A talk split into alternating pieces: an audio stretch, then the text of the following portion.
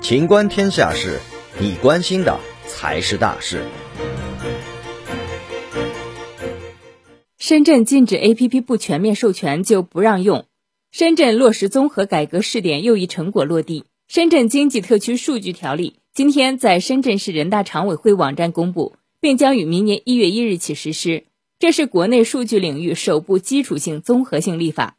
条例坚持个人信息保护与促进数字经济发展并重。对市民深恶痛绝的 APP 不全面授权就不让用、大数据杀熟、个人信息收集任性、强制个性化广告推荐等问题说不，并给予重罚。违反上述规定拒不改正的，处五万元以上五十万元以下罚款；情节严重的，处上一年度营业额百分之五以下罚款，最高不超过五千万元。本期节目到此结束，欢迎继续收听《秦观天下事》。